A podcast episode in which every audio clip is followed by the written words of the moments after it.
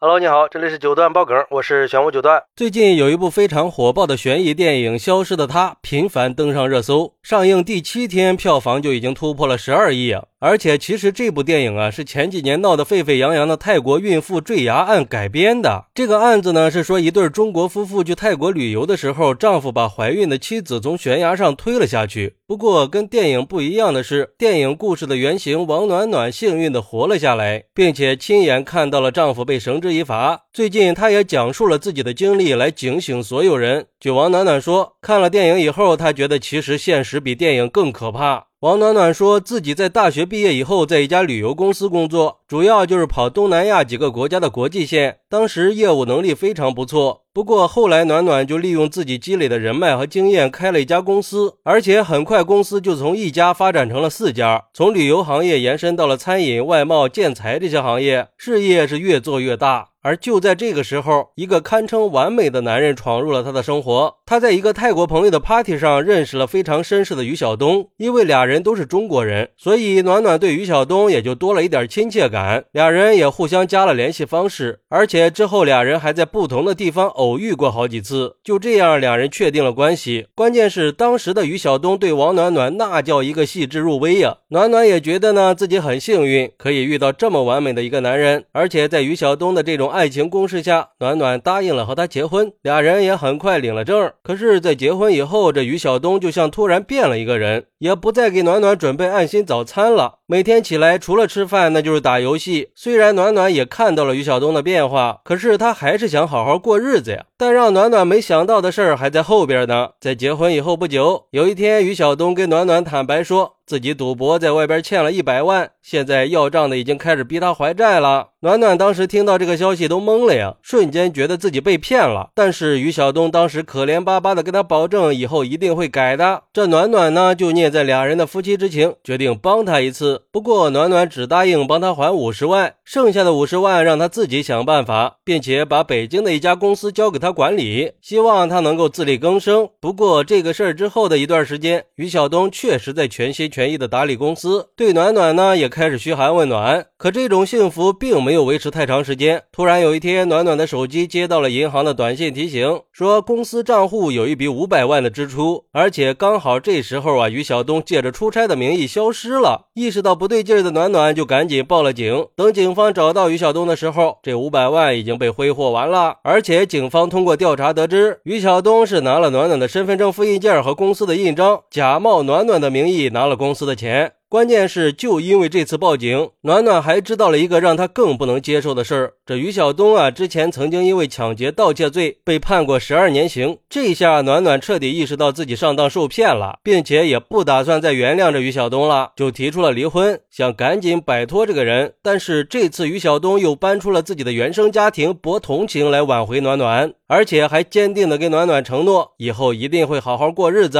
而心软的暖暖呢，选择再给于晓东一次机会。会一直到二零一九年，暖暖查出自己怀孕了，她还高兴地跟于晓东分享了这个消息。不过她不知道的是，自从她提过一次离婚以后，这于晓东的心里就一直在筹划一件大事儿啊。因为于晓东觉得自己靠婚姻实现财富自由的方式太不稳妥了。这钱掌握在别人手里，自己永远没有话语权。只有掌握在自己手里，那才是自己的。刚好这时候暖暖怀孕了，于晓东就觉得这时机到了。于晓东认为，趁着暖暖怀孕，这暖暖就会把心思完全放在孩子身上呀，对自己也就没有戒心了。然后于晓东就开始筹划一个自认为完美的杀人计划。于晓东想到暖暖曾经跟他提到过想去泰国看日出，他就找遍了泰国的所有山。不过他可不是在找看日出最好的地方，而是在找悬崖最陡、最隐蔽的山。最后他选择了泰国的帕登公园，并且跟暖暖说，为了庆祝他们孩子的到来，要带暖暖去看最美的日出。暖暖也非常的开心呀。然后俩人在事发当天的一大早就出发去了帕登公园。那个时候呢，山上还没有什么人，而且一路上啊，这于晓东都非常紧张的，像是在找什么。最终在走到一个悬崖旁边的时候，于晓东在暖暖毫无防备的情况下走过去，抱着暖暖亲了一下脸颊，然后在暖暖的耳边恶狠狠地说了一句：“你去死吧！”就把暖暖给推下了悬崖。幸运的是，暖暖被悬崖上的树枝给挡了一下，并且在摔下去之后很快就恢复了意识。据暖暖说，当时的疼痛感让他根本就不能动弹，嘴里呢都是血，也没有办法呼救。他当时非常的绝望。不过好在那天有一个迷路的游客发现了受伤的暖暖，并且拨打了救援电话。但是暖暖获救以后啊，这于晓东发现暖暖没有死，到处的跟别人说自己的老婆不见了。而且在暖暖被送进 ICU 之后，这于晓东就寸步不离的守着暖暖。暖等暖暖醒了以后，于晓东就开始威胁暖暖，说只要你敢把事情真相说出来，就一定不会放过你的。反正也没有证人，没有监控的，你说的话别人也不会相信。而自己呢，顶多就是被叫过去询问一下。之后警察过来做笔录的时候，暖暖迫于威胁，只能说自己是头晕，不小心摔下去的。后来还是在一次于晓东出去买饭的空当，暖暖把于晓东的罪行告诉了医生，并且给医生听了他偷偷录的于晓东亲口承认自己犯罪的录音。医生帮暖暖报了警，警察也在收集到足够的证据以后，把于晓东给抓捕归案了。说实话啊，这听上去确实是比电影里更可怕呀。谁会能想到，一个跟自己同床共枕的人，居然每天都在盘算着怎么杀了自己？这想想都可怕呀！怪不得很多网友看完《消失的她》都感慨，看完这部剧让人想远离男人呀。还有网友说，如果你发现一个男人跟你特别般配的时候，赶紧回头吧，那可能不是爱情，有可能是圈套啊。甚至还有网友说，这都是为了拯救恋爱脑啊！不管是泰国被推下悬崖的，杭州被冲进下水道的，香港那个脑袋被扔进汤锅里煮了的。还是最近被男的踢断肠子的，如果这些都不能拯救恋爱脑，那还是别救了吧。反正说实话啊，在听了暖暖讲了自己的经历以后，我都有点觉得这个电影会不会真的像网友们说的那样，让男女对立的情绪更严重起来？没有结婚的恐惧结婚，已经结婚的怀疑自己的婚姻，会不会让离婚率又一次升高呢？总的来说，就是这部电影演的太真实了，值得一看。好，那你有没有看过《消失的她》呢？看完以后又有什么感觉呢？快来评论区分享一下吧！